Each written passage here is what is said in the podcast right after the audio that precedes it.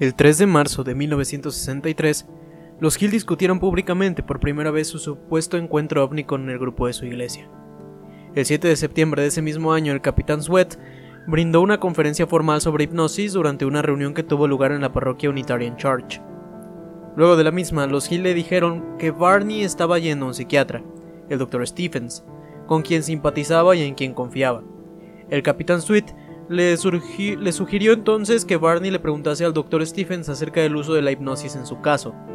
Cuando Barney se encontró nuevamente con él mismo, Barney le preguntó acerca de la hipnosis. Stephens le recomendó al respecto que contrataran al Dr. Benjamin Simon de la ciudad de Boston. Luego de haber hablado ante un grupo aficionado al estudio del fenómeno ovni en Wisey Center en Massachusetts en noviembre de 1963, los Hill se encontraron por primera vez con el Dr. Simon, el 14 de diciembre de 1963. A partir de su intercambio de ideas principal, Simon determinó que el supuesto encuentro ovni le había causado a Barney mucha más preocupación y ansiedad de la que éste estaba dispuesto a admitir. Aunque Simon rechazaba la popular hipótesis extraterrestre como imposible, le parecía obvio a él que los Hill genuinamente pensaban que habían sido testigos de un ovni y de sus ocupantes humanoides. Simon deseaba su descubrir más acerca de la supuesta experiencia de los Hill a través de la hipnosis. Por ello, Simon empezó a hipnotizar a los Hill el 4 de enero de 1964. Hipnotizó tanto a Betty como a Barney varias veces y las sesiones duraron hasta el 6 de junio de 1964. Simon realizó las sesiones sobre Barney y Betty separadamente, así ninguno de ellos podía escuchar lo que el otro decía estar recordando. Simon hipnotizó a Barney primero, sus sesiones fueron a menudo bastante emocionales, con estallidos de enojo puntuales, expresiones de miedo y episodios de llanto histérico. Barney dijo que debido al miedo que tenía, mantuvo sus ojos cerrados durante la gran parte del supuesto encuentro ovni. Basándose en estas respuestas tempranas, Simon le dijo a Barney que no recordaría las sesiones de hipnosis hasta que estuvieran seguros de que él pudiese acordarse de ellas sin traumatizarse más. Bajo hipnosis, Barney también informó que la tira de los binoculares había doblado cuando él huyó del ovni de regreso hacia automóvil. Recordó huir del objeto en el coche, pero que después se sintió irresistiblemente compelido a hacerse a un lado en la carretera y conducir hacia un bosque. Finalmente, vio a seis hombrecillos parados en el bosque. Ordenándole a Barney que se detuviese, tres de los seres se aproximaron al auto. Le dijeron a Barney que no les temiese. Todavía estaba ansioso. No obstante, e informó que el líder le dijo que cerrase sus ojos. Mientras estaba hipnotizado, Barney dijo, sentía como si los ojos hubiesen empujado hacia mis propios ojos. Barney describió a las criaturas en general como las similares a las descritas por Betty bajo la hipnosis, mas no en sus sueños previos. No obstante, describió sus ojos como bastante grandes, extendiéndose incluso hacia los lados de las cabezas, las criaturas con frecuencia lo miraban fijamente a los ojos, dijo Barney, con un objeto y efecto aterrorizador e hipnotizante. Bajo hipnosis, Barney dijo cosas del tipo, solo los ojos me estaban hablando. Y, todo lo que veo son estos ojos. Ni siquiera tengo miedo de que no estén conectados a un cuerpo. Solo están ahí, solo están cerca de mí, presionando contra mis ojos. Barney relató que Betty y él fueron llevados hacia la nave de forma de disco, donde ambos fueron separados, llevado a un cuarto por tres de los seres de baja estatura. Barney fue desvestido por ellos y entonces le dijo que se recostase sobre una mesa rectangular. A diferencia de Betty, la narrativa de Barney del examen era fragmentada y mantuvo sus ojos cerrados durante la mayor parte de la misma. Se le colocó un dispositivo similar a una taza sobre sus genitales, y aunque no experimentó un orgasmo, Barney pensó que le habían extraído una muestra de esperma, los seres rasparon su piel e inspeccionaron sus orejas y bocas. Le insertaron un tubo o un cilindro en el ano. Además, alguien palpó su columna vertebral y parecía estar contando sus vértebras. Mientras que Betty informó de las conversaciones extendidas en inglés con las criaturas, Barney dijo que los escuchó murmurando en un idioma que él no entendía. Las pocas veces que se comunicaron con él, Barney dijo que parecía ser una transferencia del pensamiento. En este tiempo él no estaba familiarizado con el término telepatía. Recordó haber sido escoltado fuera de la nave y llevado de regreso hacia su automóvil, el cual ahora se encontraba cerca de la carretera y ya no en el bosque. Aturdido, observó a partir la nave. Barney recordó una luz que aparecía sobre la carretera mientras decía Uf, no otra vez. Recordó la especulación de Betty acerca de que tal luz podía haber sido la luna, aunque ésta de hecho se había puesto varias horas antes. Las sesiones de hipnosis de Betty, por su parte, no tuvieron tantos incidentes. Bajo la misma, su recuento de los hechos fueron similares a los eventos de sus recurrentes sueños o pesadillas acerca del supuesto encuentro ovni, y a excepción de dos notables diferencias. Bajo hipnosis, los seres bajos no tenían grandes narices y no poseían cabello. Simón también le sugirió a Betty que dibujase un bosquejo del mapa estelar. Ella dudó al respecto pensando que sería incapaz de representar con precisión o exactitud la calidad tridimensional del mapa que dijo haber visto en la nave. Finalmente, no obstante, ella hizo lo que Simon le sugirió. Aunque ella dijo que el mapa tenía muchas estrellas, solo dibujó aquellas que permanecían destacadas en su memoria. Su mapa consistía de dos estrellas prominentes conectadas por líneas, y tres más pequeñas o menos brillantes que formaban un triángulo distintivo. Mencionó que le habían dicho que las estrellas conectadas por líneas sólidas formaban las rutas de comercio, mientras que las líneas puntuadas eran estrellas con menor tráfico. Luego de las extensas sesiones, el Dr. Simon concluyó que el recuerdo de Barney acerca del supuesto encuentro ovni era una fantasía inspirada por los recurrentes sueños de Betty. Aunque Simon admitió que esta hipótesis no explicaba cada aspecto de la experiencia, él pensó que era la explicación más plausible y consistente. Barney rechazó esta idea, notando que mientras sus memorias en algún respecto se entrejían, también había porciones de cada una de sus narrativas que eran verdaderamente únicas. De hecho, Barney ahora estaba listo dispuesto a aceptar que habían sido secuestrados por ocupantes de un ovni, aunque nunca abrazó dicha idea tan completamente como Betty lo había hecho. Aunque los Hill y Simon no estaban tan de acuerdo acerca de la naturaleza del caso, todos coincidieron en que las sesiones hipnóticas fueron efectivas. De hecho, los Hill ya no fueron más atormentados por pesadillas o ansiedad acerca del supuesto encuentro ovni. Después Simon escribió un artículo sobre los Hill para la publicación especializada en psiquiatría, Psychiatric Opinion, explicando en sus conclusiones que el caso era una aberración psicológica singular. Los Hill retornaron a sus vidas regulares. Estaban deseosos de debatir acerca de su supuesto encuentro con familiares, amigos y algunos investigadores ocasionales del fenómeno. Pero aparentemente, los Hill no hicieron esfuerzos por buscar más publicidad. Pero el 25 de octubre de 1965, una nota publicada por un periódico lo cambió todo. Un artículo de portada del Boston Traveler decía UFO Chiller, Did they say the couple? Algo así como espeluznante ovni. ¿Secuestraron ellos a una pareja? El reportero John H. Luttrell del Traveler había recibido una cinta con audio de la grabación de la conferencia de los Hill en el Quincy Center de Massachusetts. Luttrell se enteró de que los Hill habían tenido sesiones de hipnosis con el Dr. Simon, y también estuvieron notas de las entrevistas que los Hill habían dado a los ufólogos. Al día siguiente, el 26 de octubre, la United Press International tomó la historia de Luttrell, y así los Hill ganaron atención de foco internacional. En 1966, el escritor John G. Fuller obtuvo la cooperación de los Hill y del Dr. Simon, y escribió el libro The Interrupted Journey acerca del caso. La obra en cuestión, que incluía una copia del mapa estelar bosquejeado por Betty, alcanzó un éxito rápido y se convirtió en un bestseller. Ah, por ello, tuvo también varias reimpresiones y ediciones que hasta el día de hoy continúan vendiéndose. Barney murió de una hemorragia cerebral el 25 de febrero de 1969, causada por un cáncer que se originó en la zona de sus genitales, por donde tenía el círculo que parecía que parecía ser pues puntitos rojos cerca de su ingle. Betty falleció de cáncer poco más de 35 años después, el 17 de octubre de 2004. Muchas de las notas de Betty Hill, cintas y otros objetos relacionados han sido colocados como parte de una colección permanente disponible en la biblioteca de la Universidad de New Hampshire, que había sido el alma mater de ella. En 1968, Marjorie Fish, una entonces maestra de primaria y astrónoma amateur, que vivía en la localidad de Oak Harbor en el estado de Ohio, leyó el libro de Interrupted Journey de Fuller. Intrigada por el mapa estelar, Fish se preguntó si este podría ser descifrado para determinar de qué sistema estelar provenía el ovni. Asumiendo que una de las 15 estrellas del mapa debía representar nuestro propio Sol, Fish construyó un modelo tridimensional de estrellas cercanas similares al mismo, mediante hilo y bolitas basándose en las distancias estelares publicadas en el catálogo estelar Gliese de 1969. Estudiando miles de puntos estelares durante varios años, el único que parecía coincidir con el mapa de los Hill era el sistema estelar binario de Zeta Reticuli. Por lo tanto, ella llegó a la conclusión que el supuesto ovni había provenido de un planeta que orbita Zeta Reticuli.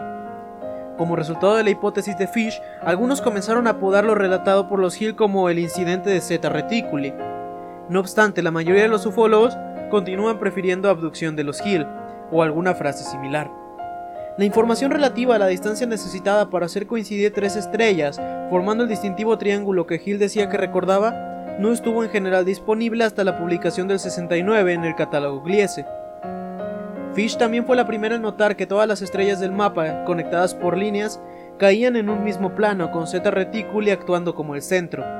Por lo tanto, las rutas mostradas serían el camino más lógico y eficiente de explorar el vecindario estelar cercano para una eventual civilización tecnológicamente avanzada ubicada en Zeta Reticuli. Estos puntos desempeñaron un rol crítico en los subsiguientes debates acerca de la validez de las coincidencias entre el mapa de Fish y el que Betty Hill alegaba haber visto y posteriormente recordado. Fish envió su análisis a Webb, quien estuvo de acuerdo con las conclusiones a las que ella había arribado. Por su parte, el propio Webb envió el mapa a Terence Dixon, editor de la popular revista Astronomy. Dixon no apoyó las conclusiones de Fish y de Webb, pero él estaba naturalmente intrigado al respecto y por primera vez en la historia de dicha publicación, Astronomy invitó a que le enviasen comentarios y generasen un debate respecto al programa derivado y al mapa del supuesto encuentro ovni, comenzando con un artículo inicial al respecto el número, en el número de diciembre del 74. Durante aproximadamente todo el año posterior, la página de opiniones de Astronomy tuvo argumentaciones a favor y en contra del mapa elaborado por Fish. También se destacaba que este retículo es altamente inusual, por el hecho de ser el único ejemplo conocido de un sistema estelar binario amplio con dos estrellas similares a nuestro Sol. Uno de los artículos publicados en la revista Astronomy sobre las distintas edades de las estrellas del mapa Hillfish decía que los indicios apuntaban a que este Zeta Reticuli era entre mil y tres mil millones de años más antiguo que el nuestro, sugiriendo que esto habría permitido que una eventual raza extraterrestre inteligente pueda haber evolucionado tanto antes que la humana, y que por lo tanto sería considerablemente más avanzada. Además, se remarcaba que las dos estrellas eran bastante cercanas entre ellas, mientras que la estrella similar al Sol más cercana, Tau Ceti, estaba a unos 12 años de luz de distancia.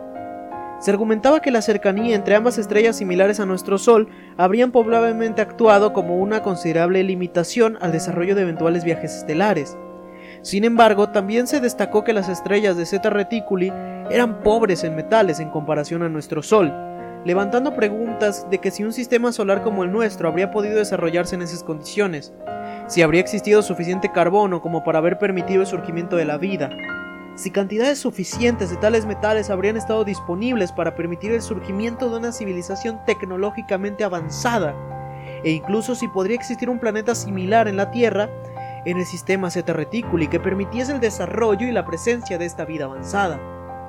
El escéptico Robert Schaeffer, en un artículo adjunto, dijo que en un mapa diseñado por Charles W. Attenberg, aproximadamente al mismo tiempo que el de Fish, coincidía aún más con el mapa de Hill y tenía todavía más sentido. Las estrellas base, Epsilon Indi y Epsilon Erandi, además de las otras que estaban también cerca del Sol en el mapa de Betty Hill, se alegó haber visto y luego recordado. Fish respondió que se consideraba que las estrellas base del mapa de Athelberg eran mucho menos proclives a albergar vida que Zeta Reticuli, y que el mapa carecía de un agrupamiento consistente de estrellas parecidas al Sol a lo largo de rutas entrelazadas o trazadas con líneas, a diferencia de su propio mapa. En 1993, 32 años después del supuesto secuestro extraterrestre, fue propuesta una nueva teoría en relación al pretendido mapa estelar en cuestión, Dos investigadores alemanes de los denominados círculos de los cultivos, Joachim Koch y Hans-Jürgen Kiborg, han sugerido que el supuesto mapa mostraba planetas de nuestro propio sistema solar, en lugar de estrellas cercanas. Los objetos en el mismo, según descubrieron, se parecían bastante a las posiciones del Sol, los seis planetas internos, Mercurio, Venus, la Tierra, Marte, Júpiter y Saturno, además de varios asteroides que se encontraban con ubicaciones en la bóveda celeste en el inicio del supuesto incidente. El libro The Interrupted Journey, escrito por Fuller y publicado en el 66, detalla varias de las afirmaciones realizadas por los Hill. Algunos extractos del libro fueron publicados en la revista Look, y las numerosas copias de la obra contribuyeron en gran medida a darle publicidad al relato de los Hill. Al respecto, Booth Hopkins escribió que, y cito, el caso de los Hill tiene un, efecto sobre una teoría popular que ha sido amplia, pero críticamente aceptada por muchos de los escépticos. La idea de tales recuentos debe tener haber sido implantada con hipnosis, consciente o inconscientemente, o con practicantes manipuladores que creen en realidad tales sucesos. Simon, quien hipnotizó a los Hill, era escéptico acerca de la supuesta realidad de los recuerdos de los Hill sobre una abducción, pero los Hill tercamente se aferraron a sus recuerdos entrelazados hipnóticamente recuperados, a pesar de las sugerencias de Simon al final de su tratamiento respecto de que los mismos no podían ser literalmente verdaderos. Puede, por lo tanto, concluirse que el sesgo del hipnotizador no tenía nada que ver con el contenido de su recuerdo hipnótico. Con posteridad al supuesto secuestro de la pareja por parte de extraterrestres, Betty afirmó haber visto ovnis varias veces, y ella, y cito porque es lo que afirmaba, se convirtió en una celebridad en toda la comunidad ovni.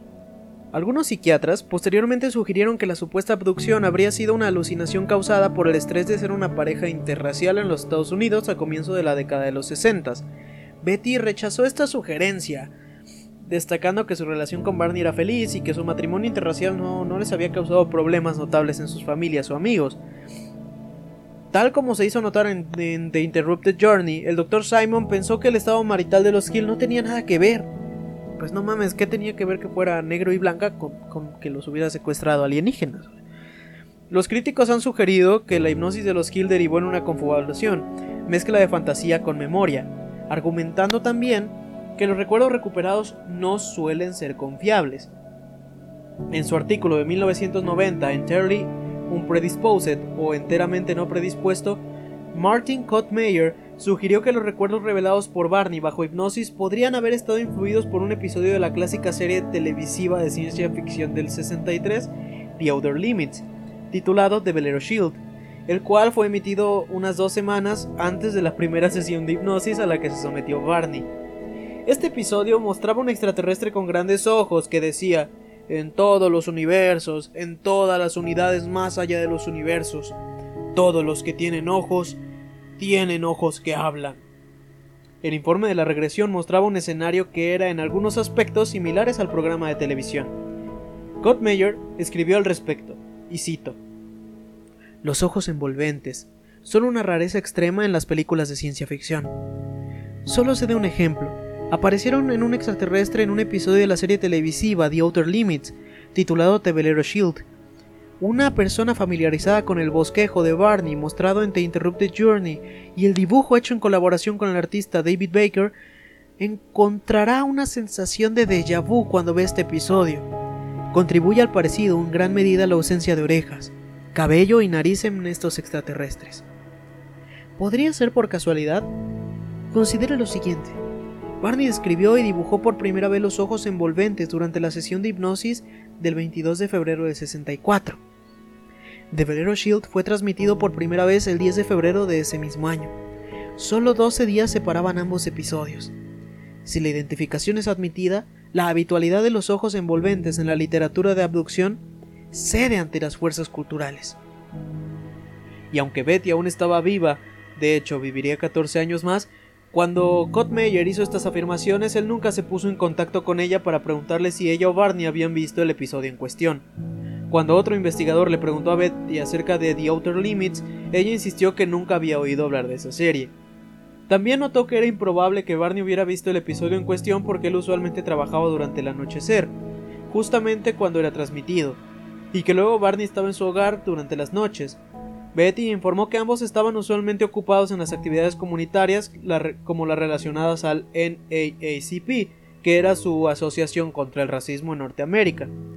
El folclorista Dr. Thomas E. Bullard está de acuerdo en que las similitudes entre The Valero Shield y la historia de Barney son de hecho impacientes y persuasivas, pero también destaca que hay varios hechos que limitan o condicionan el impacto de las coincidencias.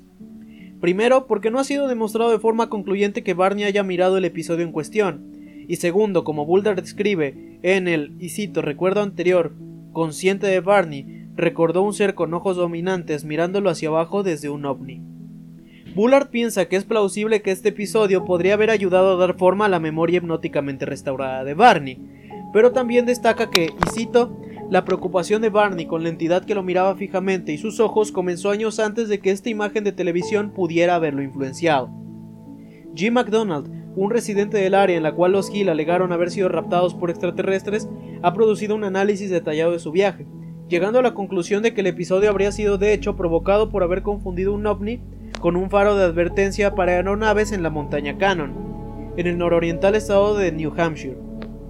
McDonald notó que desde la carretera que los Hill tomaron, el faro aparece y desaparece exactamente a la misma hora en que los Hill describieron al ovni apareciendo y desapareciendo. El resto de la experiencia es atribuido al estrés, falta de sueño y los falsos recuerdos supuestamente recuperados bajo las sesiones de hipnosis. Ahora la pregunta es, ¿verdad o mito? ¿Faro u ovni? Si fuese falso, ¿cómo explicarías el fallecimiento por cáncer posterior al evento de Barney? ¿O el polvo rosa en la vestimenta de Betty? Una vez más, tú tienes la última palabra, y tú decides qué creer. ¿Existe Zeta Reticuli? Sí. ¿Vienen de ahí? Tal vez, tal vez no. Esto ha sido todo de mi parte, espero que te haya gustado el episodio de hoy. Yo soy Uri Sumaya y te veo la próxima con la abducción de Travis Walton, aquí en Te lo cuento, el podcast.